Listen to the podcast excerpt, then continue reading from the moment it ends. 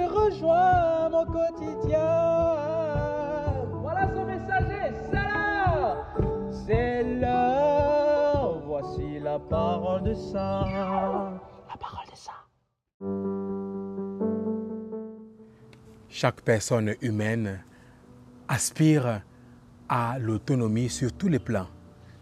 Cependant, sur le plan spirituel et religieux, il est appelé à la dépendance envers un autre.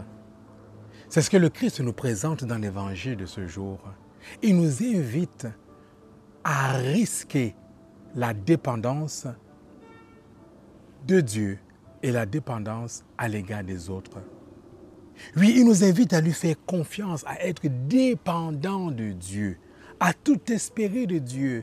C'est pourquoi il envoie ses disciples en les invitant à risquer la dépendance à l'égard des autres, à faire confiance à la providence, sans rien prendre pour la route, sans rien prendre pour la mission.